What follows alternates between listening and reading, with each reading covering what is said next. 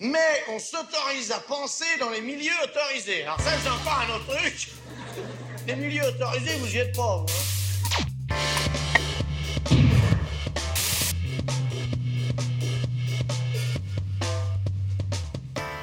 Réalisateur engagé, militant, originaire du quartier populaire de l'Estac à Marseille, Robert Guédiguian est connu pour avoir réalisé des films comme Marius et Jeannette, À la vie et à la mort, Rouge Midi. Une filmographie comme un reflet de son parcours social et politique. C'est pour revenir sur toutes ces choses que le 24 novembre dernier est sorti Les lendemains chanteront-ils encore aux éditions Les liens qui libèrent.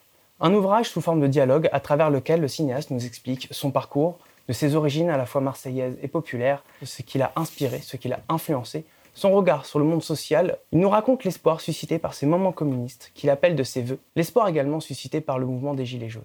C'est aussi un propos lucide sur les réalités sociales de notre époque, rendues difficiles, voire impossibles, par un capitalisme et un néolibéralisme toujours plus agressifs. Bonjour, monsieur Guédiguian. Alors moi, la, la question que j'ai envie de vous poser pour, la, pour commencer, elle est un peu convenue, mais quand on regarde le moment politique qu'on est en train de vivre, euh, avec l'extrême droite qui a pignon sur rue, Emmanuel Macron, le Covid, j'ai envie de vous demander, qu'est-ce qui vous a inspiré ce titre Les lendemains chanteront-ils encore? Parce que je, rêve, en fait, que les lendemains chantent, chantent, puissent encore chanter, en fait. Je ne suis pas très sûr. C'est effectivement, c'est pour exprimer à la fois ma crainte et, exprimer la, aussi la manière dont euh, ce serait peut-être possible, quoi, de... Je disais au moment de Marius et Jeannette, déjà, il y a très longtemps maintenant, hein, c'était en 97, il faut réenchanter le monde. En fait, c'était le mot d'ordre de, de, Marius. Et c'était aussi d'ailleurs le mot d'ordre des romantiques allemands. Hein. Ouais. Euh, je reprendrai bien ce mot d'ordre à nouveau aujourd'hui. Il faut réenchanter le monde, il faut réenchanter les lendemains, il faut penser, il faut, faut qu'on ait. Je crois que si on n'a pas euh, en politique en fait une vision, je, si j'ose dire une prophétie, enfin, une utopie, appelons ça comme on veut, quelque chose qui est de l'ordre de l'imaginaire, mmh. qui nous met en mouvement, quelque chose de l'ordre de l'émotion, euh, si la politique se,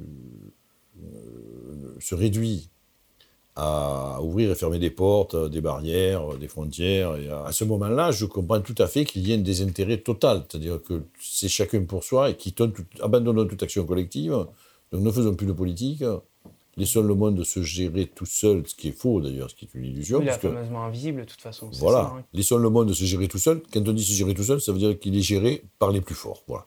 Effectivement, ce titre euh, appelle l'espoir, mais est-ce que vous arrivez encore à, à, en avoir concrètement quand on regarde bah, justement euh, bah, cette technocratie toujours plus présente, quand on regarde sur les plateaux télé On a l'impression que c'est un peu le chat qui se mord la queue à chaque fois. Oui, c'est devenu irregardable en fait, c'est un strict du terme. Le spectacle politique est devenu mauvais.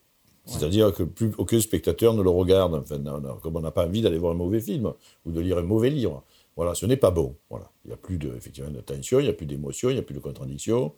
Il y a des espèces de discussions étranges qui peuvent paraître absolument absurdes. Je veux dire, je pense que quelqu'un viendrait, il faudrait refaire les lettres persanes. En fait, il arriverait quelqu'un d'un pays euh, tout à fait euh, étranger à notre monde. Je vous dis, je serais très surpris de voir ce type de discussion-là. Enfin, ouais. chez les Républicains aujourd'hui, les débats sont affichants. Mais, ouais. mais, les débats à gauche sont affichants aussi. Il n'y a pas de proposition, il n'y a rien. C'est souvent des propositions ponctuelles, en fait. Voilà. Il n'y a pas une conception d'ensemble. Je continue à prétendre, moi, que la seule alternative d'ensemble qu'on n'ait jamais pensé, je dis on d'ailleurs, c'est-à-dire que le monde n'est jamais pensé pour sortir du capitalisme, ça s'appelle le communisme, en fait. Ouais. Euh, donc, il faudrait peut-être pas, il faudrait peut-être revenir, réviser, regarder effectivement comment l'ensemble de la pensée de l'humanité a pensé cette histoire-là, cette sortie possible du capitalisme, et donc a pensé une nouvelle société qu'on appelait, que beaucoup de théoriciens divers et variés ont appelé jusqu'à aujourd'hui communisme. En fait, voilà. Et c'est une idée que vous avez un petit peu euh, sur laquelle vous êtes formé tout au long de votre vie, oui. depuis votre plus jeune âge, si oui. on peut dire. Euh, D'ailleurs, vous revenez beaucoup sur, euh, au début du livre sur bah, justement votre enfance, votre adolescence au quartier de l'Estac. Ces, ces, ces, personnes de la génération qui vous étaient, en, qui vous étaient, qui étaient antérieures à la vôtre, avec qui vous aviez des conversations. J'ai l'impression que ça, la conversation, c'est quelque chose qui vous tient à cœur. Comment vous regardez un petit peu votre, euh, justement ces, ces 40, 50 dernières années euh, de formation politique? Philosophiquement, je reste fidèle à tout ce que j'ai pensé à ce moment-là. C'est-à-dire, je, continue à croire qu'on peut vivre dans un monde meilleur, meilleur pour tous, où il y ait plus de partage où il y ait plus d'harmonie entre les individus et les sociétés dans lesquelles ils vivent. Voilà, je le crois. Je crois que ça peut se passer au niveau international. Donc je continue à croire à ça. À ça, je suis toujours rêveur, euh, utopiste et j'ai cette vision du monde. Voilà, philosophiquement, je continue à croire à ça. Euh, sinon, je ne me lèverai plus le matin, ou du moins, je, dis, je dis bien, j'aime bien cette expression, je renoncerai à toute action collective. Donc je vivrai tout seul comme un ermite, mais peut-être je rechercherai du plaisir, du plaisir personnel, mais, mais c'est tout. Je, je, tirerai le rideau sur le fait que euh, le sort du monde entier peut être amélioré. Voilà. En fait, Et je ne veux pas. Donc, euh, donc je, me, je m'efforce, je me force à y croire, en fait, on pourrait dire ça. C'est étrange comme expression, mais oui, je me force à croire. Dans l'ouvrage, il y a un fil conducteur, et d'ailleurs, il est rappelé dans une, dans une citation pardon, euh, que vous rappelez du film La Villa, qui parle de garder la foi. Et en même temps, vous expliquez que vos références qui vous tiennent le plus à cœur sont le Capital de Marx d'un côté et l'Évangile selon saint mmh. Matthieu de l'autre. Est-ce que finalement, l'espoir, il réside là? Il doit d'abord, pour vous, résider là-dedans Je pense qu'il faut euh, une certaine dose de, de, de, de, de croyance, en fait. Mhm. De croyance, d'espérance, on dit aussi. Ou de foi, oui, la foi, bon, évidemment, c'est pas une foi, vous faites allusion à la foi en Dieu, mais je veux dire, effectivement, j'ai considéré toujours que le paradis était possible sur Terre et pas, et pas, et pas dans un au-delà, euh, par-delà les nuages, enfin. Donc, il faut avoir cette foi-là, je crois, pour être pour faire de la politique. Il faut avoir une morale, ben, moi je dirais. Tu en dis toujours, on oppose souvent les hommes politiques, ne cessent de dire ça. Ça m'insupporte de dire que la politique et la morale s'opposent. Je ne crois pas. Moi, je crois que la seule politique qui, qui, qui, vaille est une politique fondée sur une morale. Voilà. Et ma morale, je dirais ça comme ça, mhm. plutôt comme ma foi d'ailleurs, du coup, euh, obligé à, détailler, mais à, préciser. Euh, ma morale, donc, est, effectivement, est et communiste. c'est un impératif catégorique. Pour moi, le communisme aujourd'hui, ça revient aussi à ce que je, ce que je garde de mon éducation, c'est euh, c'est pas une vision théorique de l'institutionnalisation d'une nouvelle formation sociale. Mhm. C'est une manière d'agir, de bouger tous les jours, de, fabriquer en permanence du communisme autour de moi, de fabriquer donc des moments, ce que j'appelle des moments communistes, de, de, fabriquer des, des moments, des espaces précis et des temps précis où où les individus et la société dans laquelle ils évoluent, ils évoluent aussi microscopiques soit-elle, hein, euh, euh, vont dans le même sens, sont dans une harmonie, et dans une harmonie qui, qui règle les conditions du partage entre eux, du partage des richesses. Donc c'est, hum, je fais attention à ce que tout ce que je fais ait quelque chose à voir avec l'idée communiste. Est-ce que hum, vous pouvez nous définir ce que vous appelez des moments communistes? Déjà, je donnais quelques exemples. Le mouvement communiste, pour moi, c'est une, c'est une euh, coopérative, par exemple. C'est évidemment le mouvement mutualiste qui est plus fort en Italie. Les coopératives sont plus fortes ici, en France. C'est donc, ça peut être une entreprise. Mais ça peut être un village où ça fonctionne très très bien, où la, où la vie fonctionne bien, où, je ne sais pas, j'ai des exemples que je donne parfois dans le, dans le, livre. Ça peut être aussi, euh, ça peut être une ZAD, ça peut être une zone à défendre, comme on dit aujourd'hui, où effectivement les gens vivent ensemble, partagent, et sont, se réalisent individuellement tout en étant, dans une, en étant dans une belle et harmonieuse dialectique avec le collectif. C'est-à-dire avec, avec, la, donc avec ce collectif de la ZAD, ce collectif du village, ce collectif de l'entreprise. Mhm. Euh, voilà. Mais c'est aussi, par exemple, pour prendre un exemple plus, euh, plus macroéconomique, c'est la sécurité sociale, c'est communiste. La sécurité sociale, outre le fait que ça a été Ambroise Croizat, qui était un ministre communiste à la Libération, ça n'est extrêmement préoccupé. C'est un peu le fondateur de la sécurité sociale. Donc c'est bien de le rappeler parce que c'était un type formidable que j'ai rencontré. Moi, il était, très vieux déjà, et moi j'étais très jeune. Donc cette, la sécurité sociale est une chose absolument euh, euh, magnifique dans son principe même. C'est un principe, effectivement, où, où, l'argent va directement du salarié à la prestation, ne, donc ne participe pas de la création de capital. Il n'y a, a, pas de profit dans l'idée de la sécurité sociale. Et effectivement, tout le monde peut recevoir selon ses besoins en termes de santé. Et chacun donne selon ses, euh, son travail et ses capacités. Si on gagne plus, on donne plus la sécurité sociale. Voilà. Si on gagne moins, on donne moins. Voilà. Ce qui est pour moi absolument naturel, ce qui est du communisme en, marche, c'est du communisme en vrai. Voilà. Donc j'essaie de, aujourd'hui de de, de, de, guetter, en fait, le communisme qui est déjà là, j'allais dire. Voilà. Et je crois que le capitalisme est tellement un système euh, dynamique et capable de se renouveler qu'il est en train de créer des, des, des, des, moments comme ça assez particuliers de partage, parce que sans ça, il ne survivrait pas. Je veux dire que ce qui s'est passé, si j'exagère, le quoi qu'il en coûte de Macron, peu importe les détails du quoi qu'il en coûte, hein, je dis l'idée générale de, de, de, flamber donc, et de payer effectivement pour que l'économie perdure, de payer la société pour qu'elle continue à exister, c'est une idée communiste. J'ai cru qu'il avait fait, qu'ils étaient convertis. C'était pas vraiment le cas pourtant. Il, le, il, l'entendait dans un autre sens. Je sais, mais je, je dis dans le, dans le, geste, on n'aurait pas, c'est pour ça que tout le monde a dit cela d'ailleurs, on n'aurait pas pensé quelques années auparavant qu'il y aurait un renoncement total à toutes les idées d'austérité, de dette publique, etc. etc. Alors ces discours-là reviennent au galop aujourd'hui. Hein. Bon, encore qu'on n'est pas sorti de l'auberge, mais ces idées reviennent. Donc on recommence à nous parler de retraite, de chômage, de, tout ça dans le sens d'une austérité, de réduction d'acquis, des acquis. Ou des conquis, comme disent d'ailleurs les, jeunes parfois aujourd'hui, ils n'ont pas tort. Ce pas des acquis, c'est des conquis. Alors la foi militante, euh, la foi euh, dans le communisme, dans les moments communistes, euh, dans l'espoir de sortir un jour du capitalisme et du néolibéralisme, vous vous la dissociez évidemment pas de la transmission du savoir. C'est quelque chose dans l'ouvrage qui ressort beaucoup. Euh, d'ailleurs, vous citez là-dessus euh, la République de Platon. Euh, qu'est-ce que ça représente pour vous justement ce concept de transmission du savoir? Est-ce que c'est là-dessus qu'on peut justement former les esprits qui pourront ensuite avoir une vision? Si vous voulez, je vais le dire comme ça, et, puis bon, les gens penseront ce qu'ils voudront. Moi, j'aime les maîtres en fait. Voilà. J'ai toujours aimé les maîtres au sens. Même le mot maître d'école est un mot que j'ai toujours beaucoup aimé. Donc, un instituteur, un maître d'école, un professeur, etc évidemment que j'ai toujours pensé que les maîtres pouvaient être remis en cause par leurs élèves, que les élèves pouvaient dépasser les maîtres.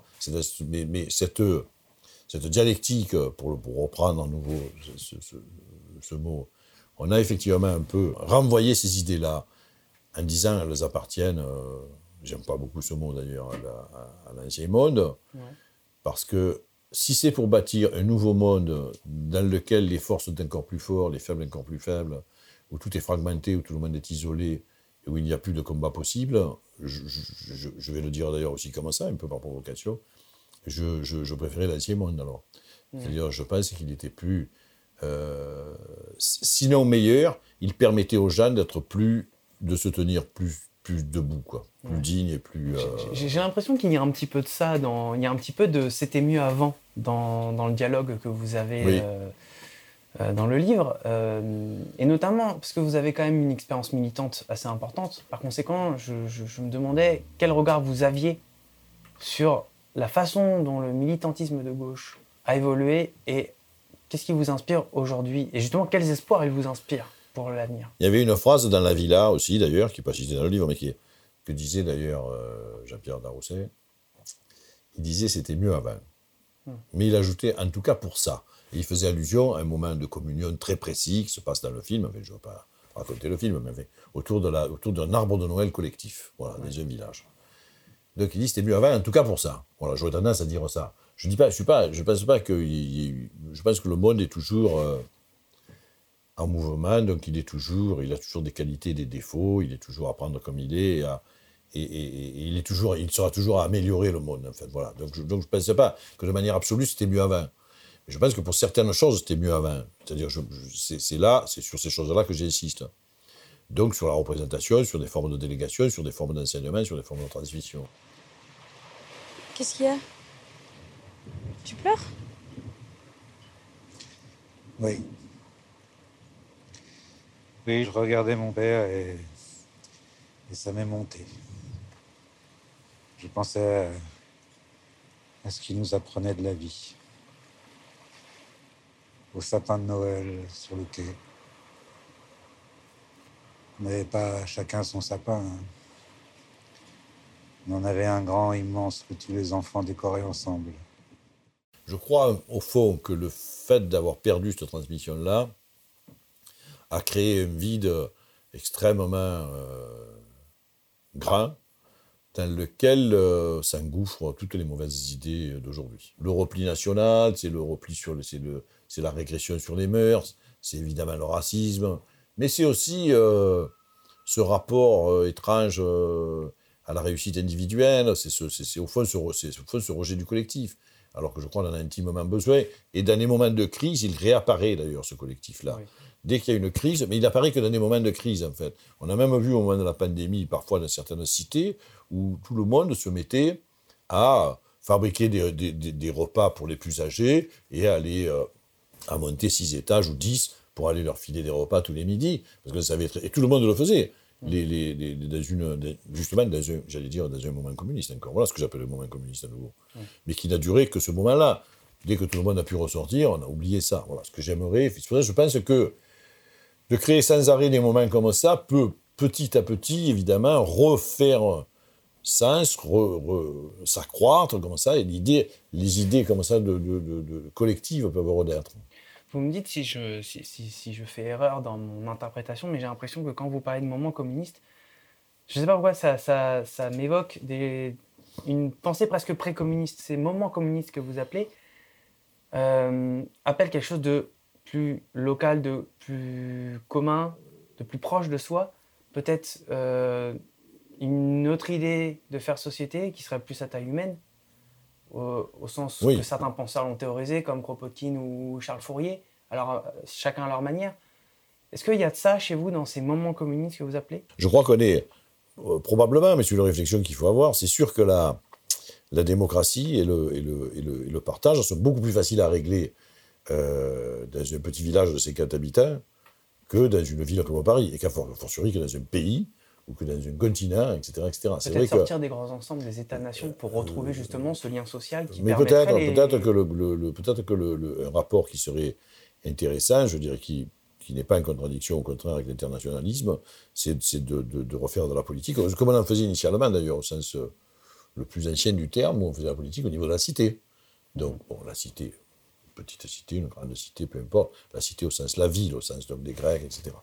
Et c'est vrai que cette espèce de, de localisme-là, je trouve, se marie mieux avec l'internationalisme que, euh, que des échelles plus grandes, en fait. Justement, comment, Donc, vous, il faut, comment vous articulez les deux, justement Internationalisme et ce localisme-là? Je crois qu'il faut aller toujours du, du- du- du plus petit au plus grand, en fait. Et, et- c'est dans ce rapport-là que les, que, les, que les choses doivent se, doivent se penser, en fait. Et je crois que les, les choses donc, les plus générales, les plus, euh, les plus universelles, en fait, n'existent que dans des... que- qu'à travers une incarnation singulière, en fait, qu'à travers une qu'à travers du particulier, donc à travers un village, en fait. C'est le va-et-vient entre le village et le monde, en fait, si vous voulez. C'est ce que j'essayais même de... je- bon, évidemment, c'est quand même dans les films que je, je crois que je parle le mieux. C'est ce que essayé de faire avec... euh, vous savez, ce ballon, par exemple, qui au début de Marius et Jeannette arrive, euh, en étant d'ailleurs inversé. Euh, la- le ballon, le globe est à l'envers. Il flotte comme ça, il traverse le port de Marseille, il toque, il arrive dans le petit port de l'Estac, et là il se retourne, il se remet en place, on va dire. Voilà, il se remet dans sa juste position. C'est une métaphore de ce que je viens de vous raconter. Le soleil se il pleut beaucoup, un peu, est ma.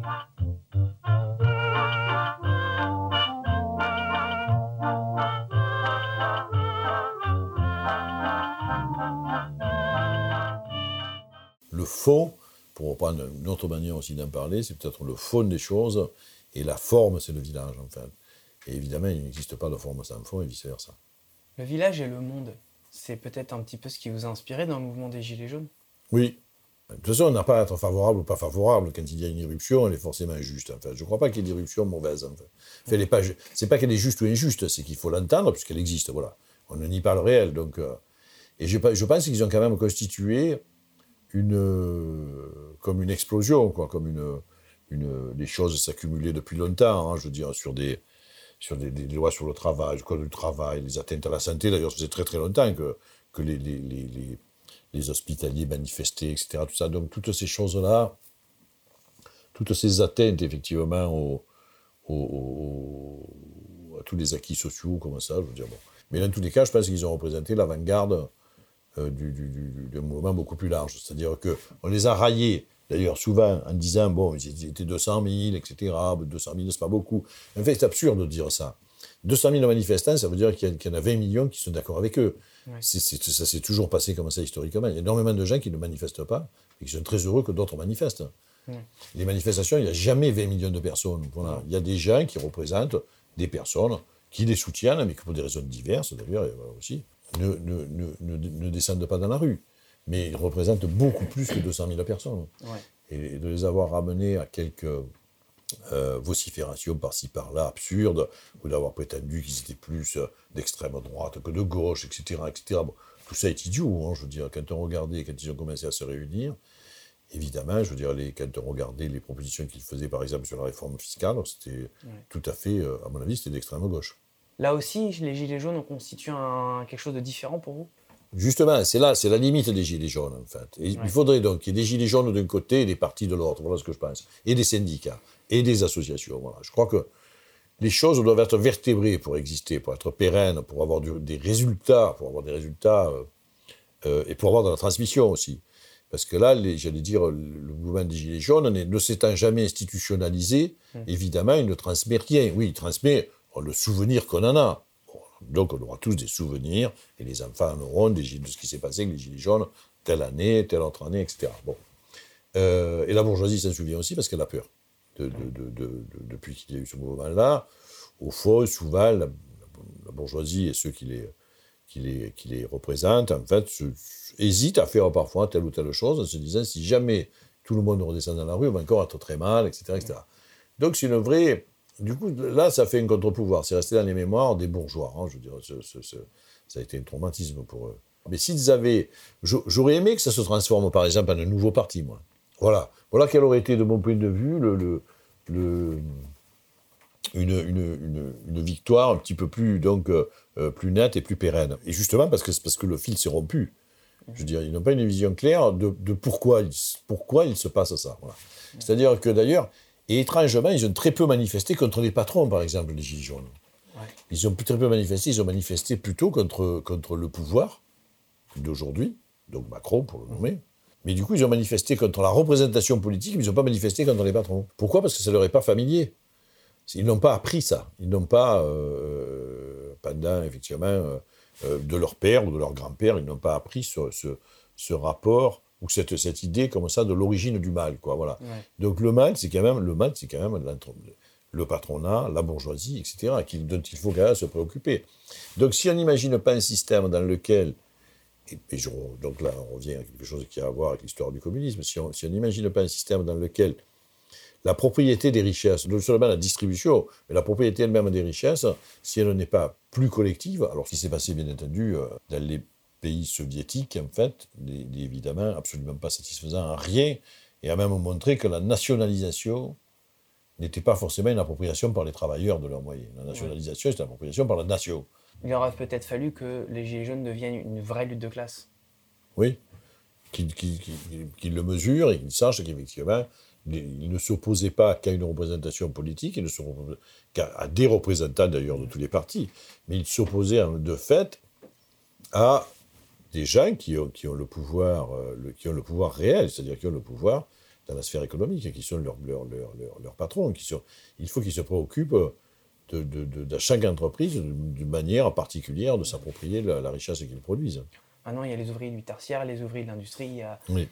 de, sous-prolétariat, si j'ai envie de dire. C'est vrai, c'est vrai que l'illusion, l'illusion en fait de la liberté de s'enrichir et de la possibilité de s'enrichir tout seul est, est extrêmement forte, est extrêmement euh, puissante aujourd'hui et hum, c'est, un des obstacles majeurs à la, à la création d'une conscience. de- D'ailleurs, qui, qui, est- qui est- c'est même plus une conscience de classe au sens où la, la classe, la classe avant était visible. Quoi. Je veux dire, aujourd'hui, euh, dans le costume, ça ne se voit plus. Quoi.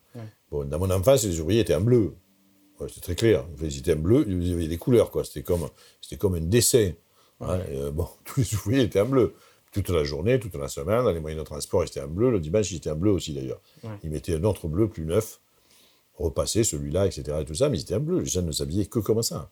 Je dis aujourd'hui, aujourd'hui quelqu'un qui est, euh, qui est salarié euh, sur une plateforme euh, dans les services, gagne très peu d'argent, souvent c'est un smicard, il est surexploité, il souffre au travail, mais il a une chemise blanche, il a même un costume, parfois une cravate, en fait, je veux dire, donc il ressemble étrangement à un député, à un maire, à un patron d'entreprise, etc.